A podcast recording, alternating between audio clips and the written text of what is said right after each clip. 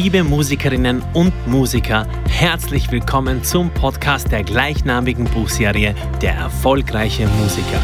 Hier hörst du von echten Zahlen, echten Geschichten, echten Fakten übers Musikbusiness.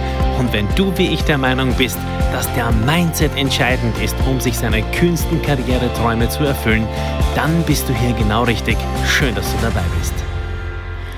Herzlich willkommen zum Podcast der erfolgreiche Musiker.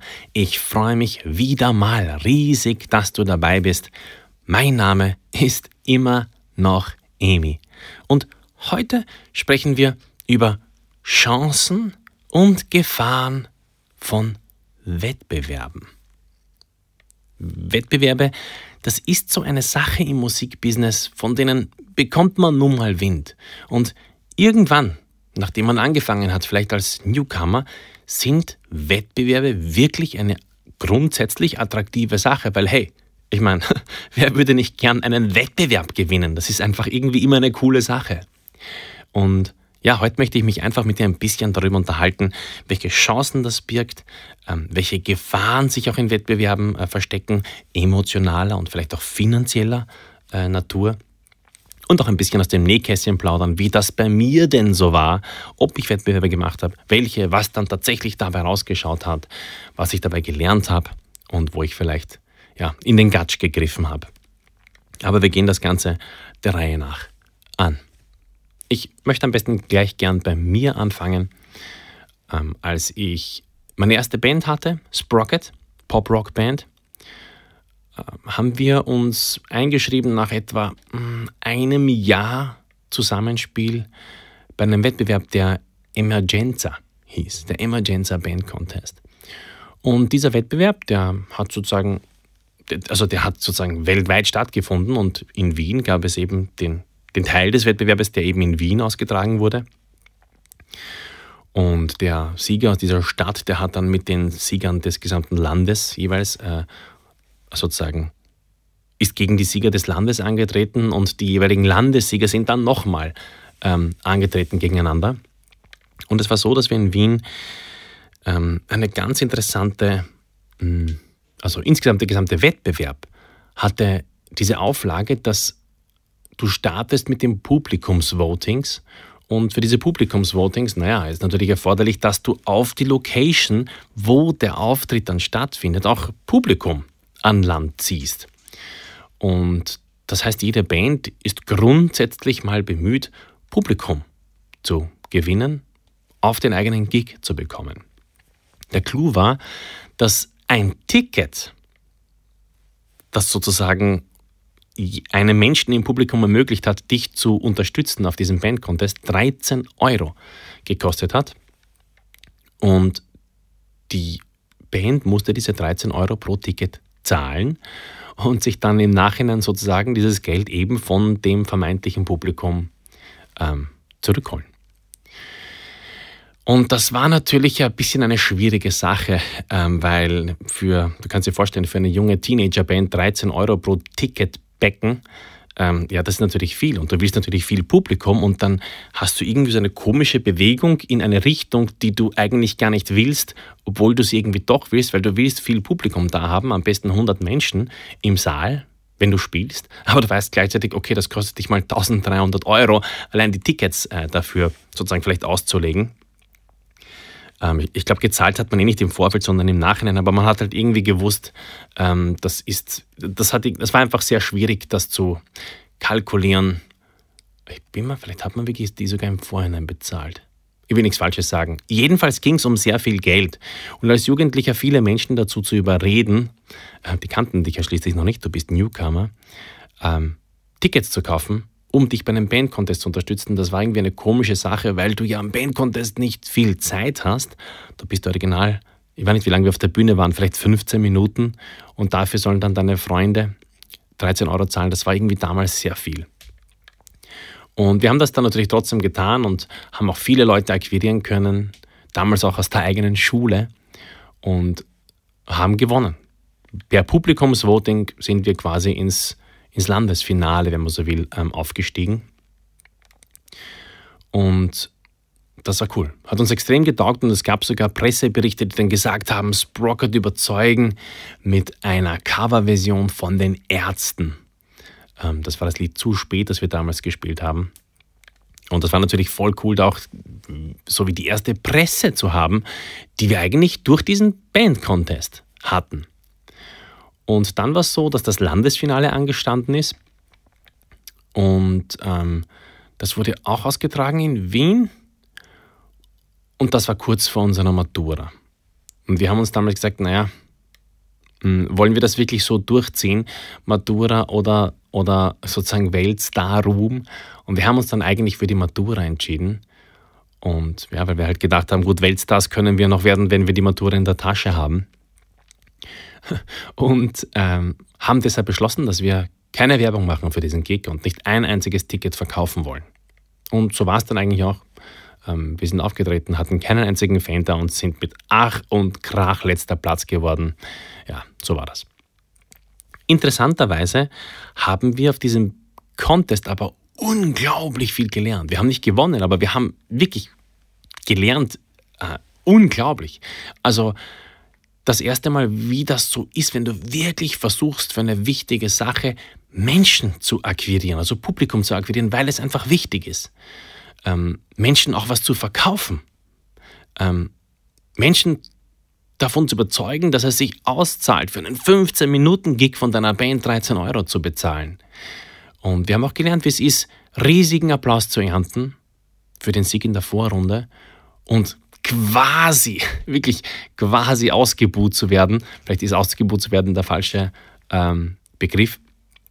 Aber jedenfalls, sagen wir mal, nicht gut ankommen anzukommen. Das haben wir auch gelernt, weil ja, wir waren im Finale eben da die einzigen, die keine Fans hatten und es war offensichtlich, dass alle im Publikum ganz andere Bands hören wollten als uns, aber so war das eben. Und ja, insofern hatten wir das Gefühl, dass wir bei diesem Bandcontest wirklich viel mitgenommen haben. Und das war eigentlich bei allen anderen Wettbewerben, an denen ich teilgenommen bin, ähm, auch so. Also ich habe dann ein paar Jahre später an dem Wettbewerb The Voice 2006 teilgenommen und habe den tatsächlich gewonnen. Das war der größte Gesangswettbewerb, der ausgetragen wurde in Österreich, ähm, der nicht im Fernsehen übertragen wurde und habe eine Produktion mit einem professionellen Produzenten ähm, ge, äh, gewonnen und habe auch da im Zuge dessen so viel über die Branche gelernt, über das Business gelernt, über meinen ersten quasi wie A cappella Auftritt vor einer professionellen Jury ähm, ich habe mir quasi ein eigenes Programm zurechtgelegt, nur für diesen Auftritt auf dem Wettbewerb. Und etwas später habe ich dann noch einen Wettbewerb gewonnen, das war 2008, der Music Maker ähm, Wettbewerb. Das war ein recht kleiner Wettbewerb, aber trotzdem gab es ein Preisgeld und so weiter. Und der Kern der Sache, bevor ich jetzt noch ewig weiter laber, ist, dass Wettbewerbe eine megamäßige Chance bieten, nämlich die eine ist natürlich die, die offensichtlich ist.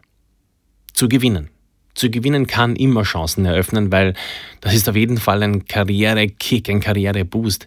Aber das, was ganz oft nicht angesprochen wird oder was nicht bedacht wird, ist, was du am Weg zum Sieg lernen kannst was du mitnehmen kannst bei einem Wettbewerb. Alleine die Kontakte zu anderen Bands, vielleicht lernst du die Jury persönlich kennen oder du, du überlegst dein eigenes Programm, weil der Wettbewerb bestimmte Limitierungen vielleicht hat, wie, keine Ahnung, man darf nur Karaoke singen oder es muss a cappella sein oder es muss ähm, in das Genre Pop-Rock passen.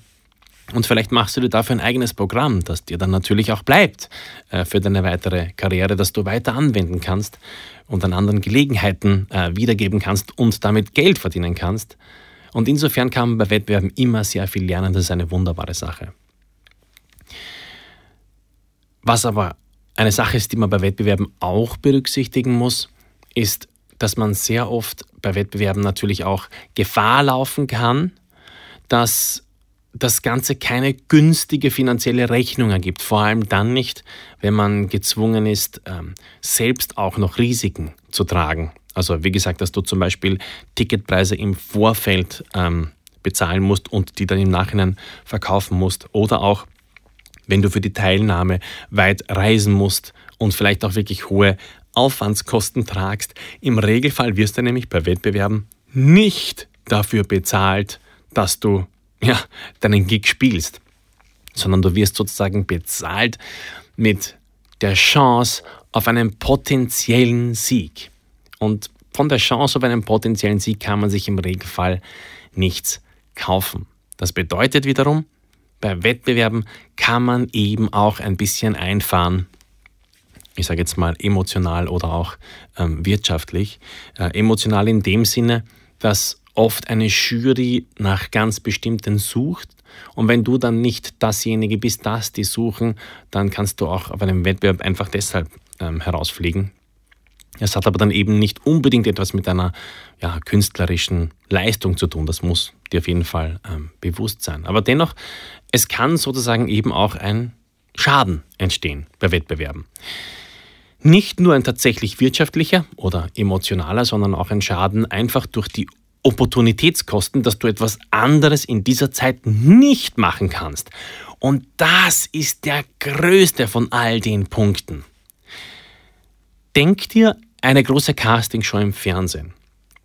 Für diese große Castingshow, abgesehen davon, dass du im Regelfall einen Vertrag unterschreibst, der dich gewissermaßen auch längerfristig bindet an den Sänger, der deine Tätigkeiten gewissermaßen auch an den Sender äh, ja, bindet, so dass du sozusagen nicht mehr komplett frei agieren kannst, was du als Musikerin oder Musiker machen willst.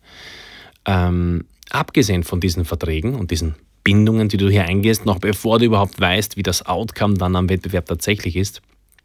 Abgesehen davon ist es so, dass man oft monatelang eingespannt ist bei, ich sage jetzt mal vor allem den großen Casting-Shows, wo du wirklich vielleicht vor Ort bist, wo du Vocal Coaching hast, wo du keine Ahnung was hast, wo du deine Sendeauftritte hast, deine Interviews, die du geben musst. Und das ist natürlich eine also ich will es nicht klein machen, das ist natürlich auch eine super Promotion-Sache für die meisten von uns. Aber wir dürfen eben nicht vergessen, dass die Opportunitätskost, die wir tragen, also die Kost dafür, dass wir etwas anderes nicht machen können, enorm ist. Wenn du nämlich zum Beispiel ein halbes Jahr bei einem Wettbewerb eingespannt bist, ja, dann kannst du nicht ein halbes Jahr lang dir eine strukturierte Karriere aufbauen, indem du, keine Ahnung, in den ähm, in den Lokalitäten, den Gemeinden in deiner Gegend beginnst mit einer Band aufzutreten, ein Programm zu erarbeiten, erste Eintrittsgelder zu kassieren, erste vielleicht Demos zu produzieren, all die Dinge, die dich unterstützen auf deinem Weg, auf jeden Fall voranzukommen, die kannst du dann eben nicht tun, weil du beschäftigt bist mit dem Wettbewerb und mit der Chance, mit dem, mit dem potenziellen Lottogewinn, wenn man so will. Und das ist natürlich eine riesige ähm, ja, eine riesige Kost, die man tragt. Und wenn man jetzt noch bedenkt, dass nur sehr wenige Menschen in diesen Castingshows wirklich zu einem Sieg kommen, äh, nämlich im Regelfall eine Person, ähm, oder auch, ähm, dass selbst von den Siegern dann aus vielen keine nachhaltige Karriere wird, da muss man sich natürlich fragen, ob es so sinnvoll ist, einen von diesen großen Wettbewerben zu machen und ob nicht die Kosten, die man dafür trägt, ohnehin also wirklich enorm sind. Mein Fazit daher, also nach all diesem, ähm, ja, bisschen Getalke, das wäre, dass ich persönlich der Meinung bin, dass man Wettbewerbe eher in frühen Jahren in seiner Musikkarriere angehen sollte. In frühen Jahren sind nämlich die Opportunitätskosten im Regelfall geringer. Also in frühen Jahren entgehen einem im Regelfall nicht äh, viel Geld für viele Gigs oder äh, große Produktionen. Diese Opportunitätskosten sind geringer. Und in frühen Jahren zahlt es sich zum einen deshalb aus, zum zweiten aber auch deshalb, weil erstens ein Wettbewerbssieg einen größeren Marketing-Effekt hat. Eh klar, wenn du sozusagen ein nicht so großer, nicht so bekannter Musiker bist, ist ein Wettbewerbssieg ein größerer Sprung nach vorne, als ob du schon einen etablierten Namen ähm, hast. Und äh, du hast, genau, damit ist dein Sprung größer und du hast auch weniger an Opportunitätskosten zu verlieren. Und der dritte Punkt wäre, dass du im Regelfall bei einem Wettbewerb auch in einem frühen Stadion ähm, mehr lernen kannst, auch abseits eines Sieges, weil du sozusagen mehrere Bands kennenlernst, weil du vielleicht Jury-Menschen kennenlernen kannst, äh, die Produzenten unterhalten kannst, ähm, deine ersten Auftritte vielleicht damit äh, hinter dich bringst und dazulernen kannst. Und insofern, wenn man es nicht zwangsläufig auf den Sieg ähm, auslegt, wobei das natürlich immer das Ziel sein sollte, dann denke ich, dass es in jungen Jahren mehr Sinn macht, an einem Wettbewerb teilzunehmen, als in etablierten Jahren, nennen wir es mal so. Die Entscheidung am Ende des Tages musst du natürlich selber treffen. Es ist immer dir überlassen, aber versuch alle Kosten und alle Chancen, alle Chancen und alle Gefahren auf jeden Fall in deine Überlegungen mit einzubeziehen, bevor du dich für einen Wettbewerb bewirbst. Viel Erfolg jedenfalls, falls du das tust. Music Forever. Wir hören uns. Richtig cool, dass du auch diesmal wieder dabei warst beim Podcast zur gleichnamigen Buchserie Der erfolgreiche Musiker. Du findest wie immer alle Infos in der Podcast-Beschreibung und on top gibt es dort weiterführende Links zu meinem Blog, meinem Mentoring-Service, meinen Büchern und allem, was ich sonst noch so zu sagen habe, um dich auf deinem Weg ein erfolgreicher Musiker zu werden, zu unterstützen. Music Forever, wir hören uns.